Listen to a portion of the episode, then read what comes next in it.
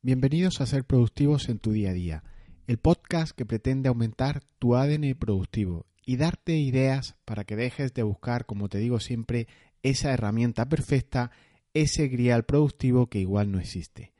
Te habla Jesús Bedmar y lo de trabajar en modo urgencia es ya un clásico. De hecho, hay hasta quien le pone. O si no llegas hasta ese extremo, debes de reconocer que las urgencias son cómodas. Y ahora te cuento mucho más. Comenzamos.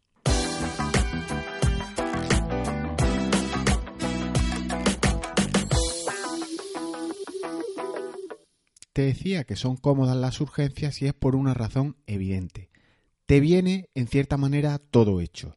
Y si ya le añades ese tachar tareas pequeñas, empiezas a sentirte muy resolutivo cuando las vas realizando. Te sientes adaptativo al medio, a las inclemencias y a esas urgencias que te van asaltando. Pero ¿sirve esto de algo o no? ¿No será una simple percepción tuya que nada aporta para ti a largo plazo? Y ese hacer muchas cosas, no me refiero en términos absolutos de producir muchos resultados, que tengan mucho trabajo listo, realizado, esto sería hasta bueno. ¿No será algo más concreto, a un nivel mucho más básico, a determinar qué debes hacer ahora, a continuación, en las próximas horas? En este punto está lo importante preparar un informe de ventas, hacer unos cálculos de esas ventas, listar determinadas consultas, compartir con socios reuniones de empresa, marcar pautas de trabajo a realizar. Entramos en el modo estoy muy liado, no me da la vida y a trabajar, trabajar, trabajar. Llegan las 2, las 6 de la tarde, a la hora a la que acabes tu jornada y día listo, día trabajado y a por otra cosa. Y esto mes a mes, año a año y esto se va alargando. Pero esto es una manera correcta de trabajar. Es útil, aparte de que te sientas satisfecho por las cientos de llamadas que has hecho, el montón de compañeros a los que has atendido, a los clientes, la pila de ofimática que has sacado hacia adelante, a que tengas esa percepción de que has sacado mucho trabajo, ¿es realmente una manera inteligente de trabajar? Urgencias en GTD, ¿lo dejo todo y me pongo con lo urgente? Si has usado GTD, eh, es mucho más duro trabajar por contextos de alto rendimiento versus a urgencias del día a día. Y me explico.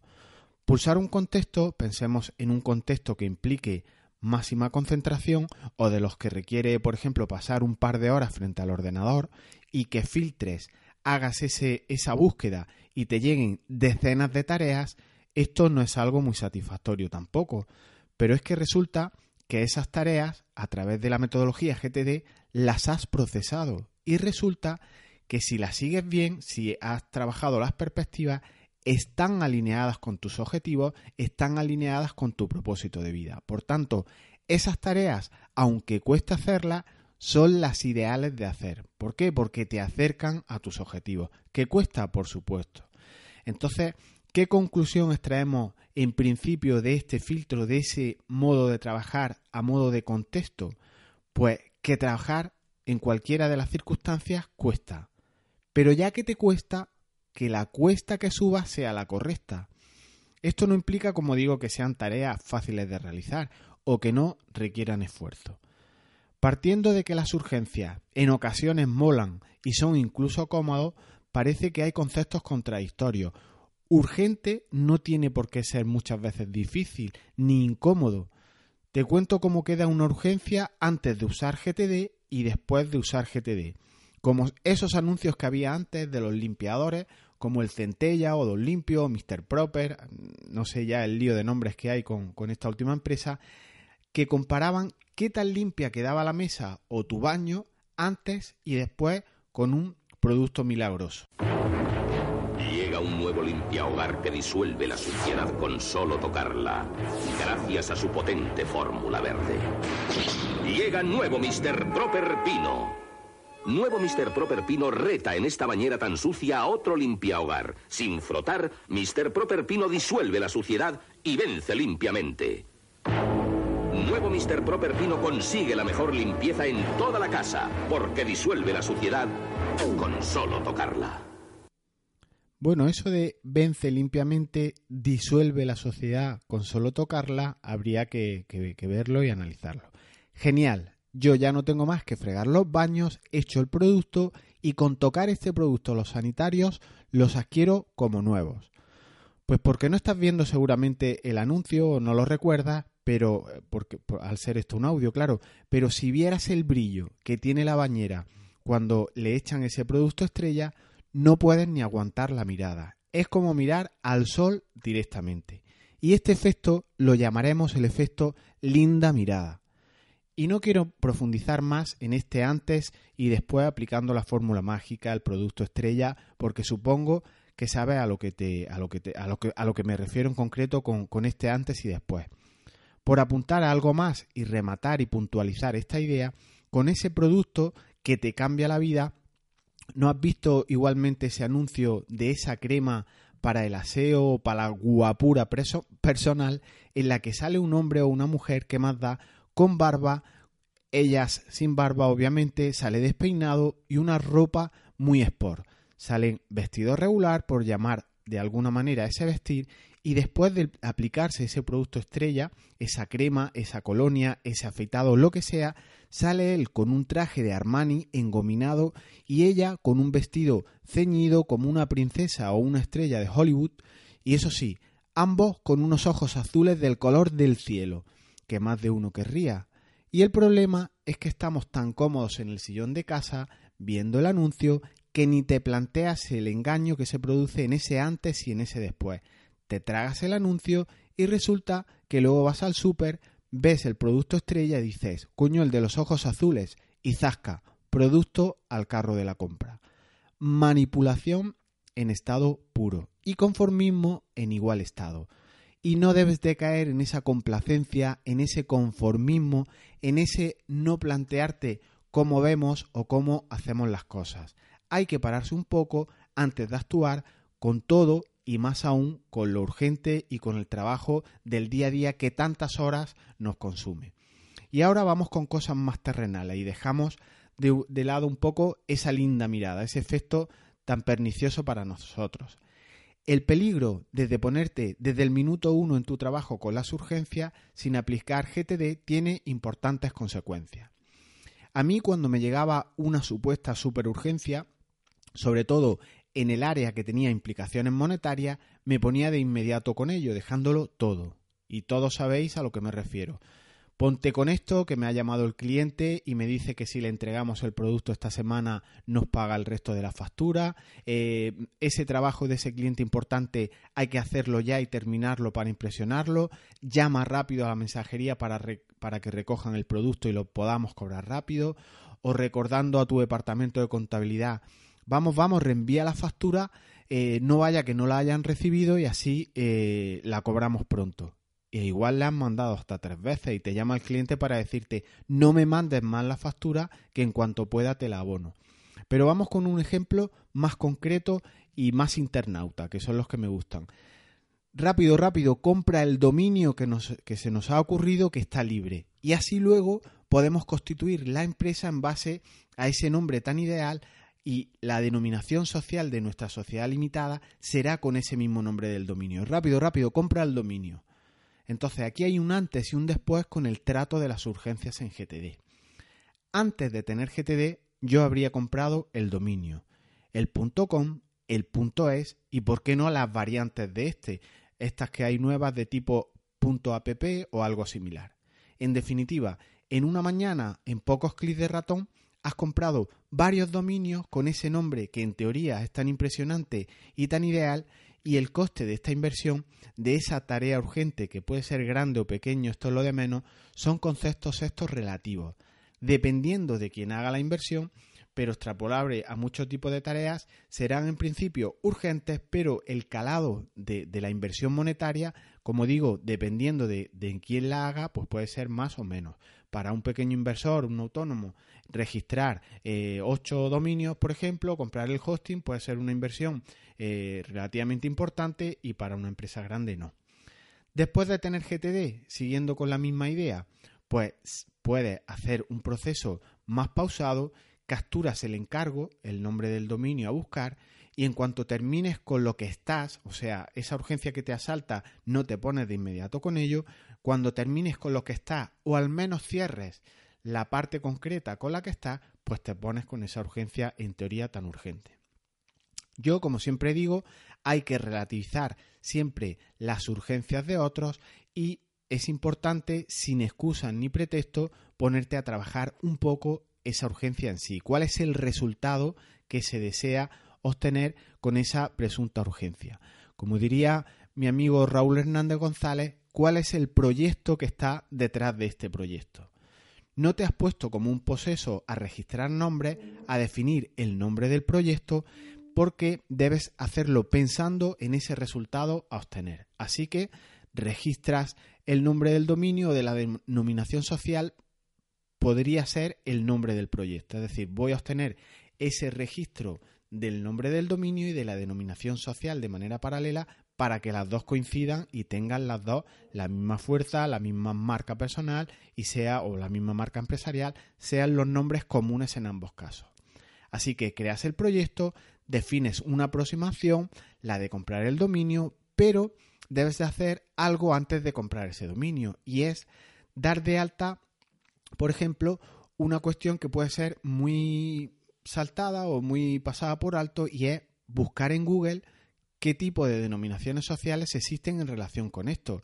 Si ese dominio de Internet está libre, pero la sociedad limitada está libre, y zasca, sorpresa. En este caso concreto en el que yo te comento, la sociedad limitada que yo pretendía inscribir en esta tarea mega urgente estaba inscrita ya. O sea, había una sociedad limitada, en concreto en Zaragoza, que tenía el mismo nombre. Resultado, la, sociedad limitada, el nombre de tu empresa ya está en uso, con lo cual no puedes llamarlo el dominio lo puedes tener disponible, pero lo tendrás que hacer una variación, no podrá coincidir con el nombre de la empresa.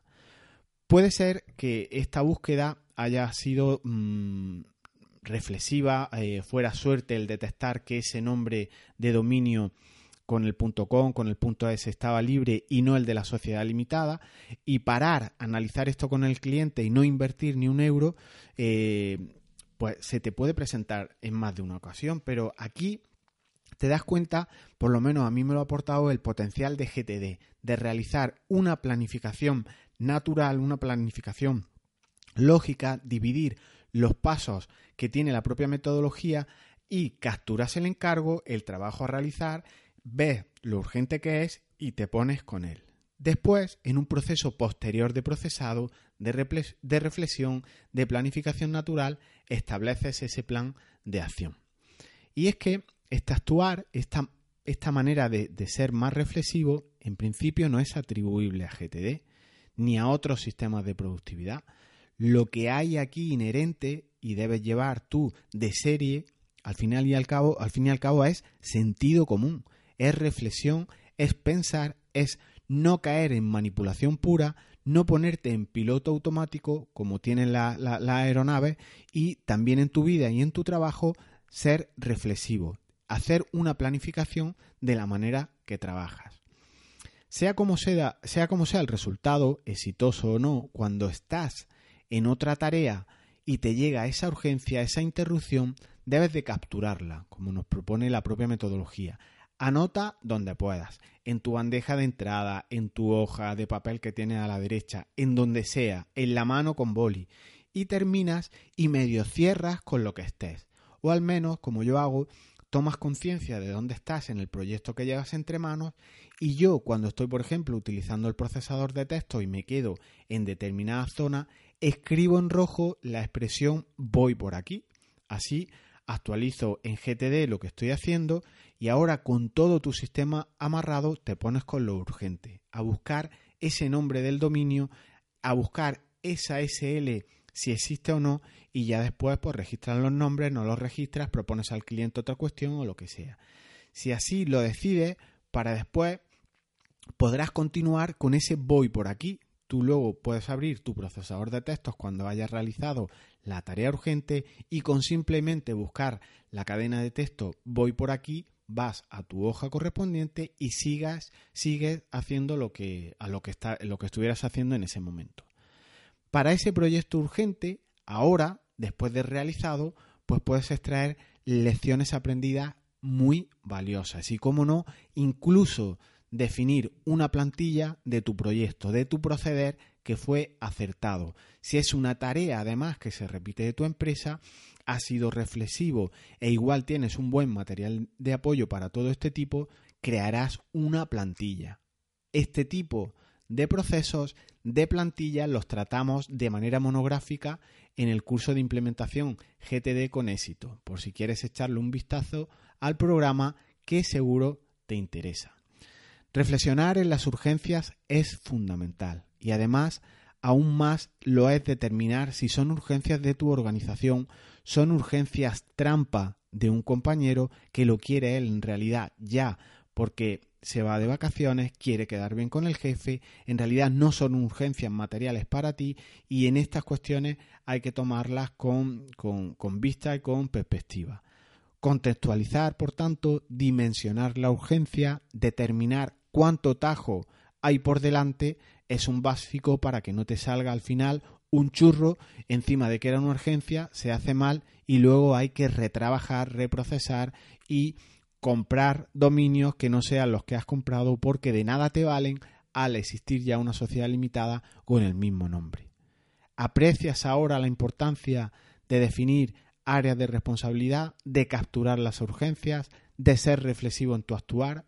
de incorporar planificación natural a tu vida. Y ahora sí, si no quieres ser más manipulado por los ojos azules, esos ojos brillantes, aplica GTD en tu vida y reflexiona más antes de actuar frente a una urgencia. Para profundizar en materias como esta y permitir detectar al linda mirada que te asalta, suscríbete a estos audios en las dos plataformas de podcast que empiezan por I y anímate, por favor, y deja una reseña, un me gusta o, por qué no, propuestas de temas que te gustaría abordar. Así me permite llegar a más gente y estos materiales que hago de manera, bueno, en principio desinteresada, pues puedan llegar a más gente que aborde, por ejemplo, sistemas como GTD. Recordarte, por último, que estoy realizando ese curso de implementación con éxito de GTD con las aplicaciones Nirvana y OmniFocus por si quieres apuntarte y cuando esté listo enseguida te cuento pues el programa y demás material que va a haber en el curso. Es un curso no oficial, así que si buscas un certificado, una, una titulitis en este curso, pues este no es el tuyo y igual estás cayendo otra vez en el efecto linda mirada. La teoría está muy bien, leer los libros con la metodología de GTD es un básico, es incluso necesario, pero enfrentarnos a la aplicación y llevar el método en el día a día de ese GTD, esto es otro cantar. Así que aquí os dejo estas reflexiones. Nos vemos pronto. Chao. Llega un nuevo limpia hogar que disuelve la suciedad con solo tocarla, gracias a su potente fórmula verde. Llega nuevo Mr. Dropper Pino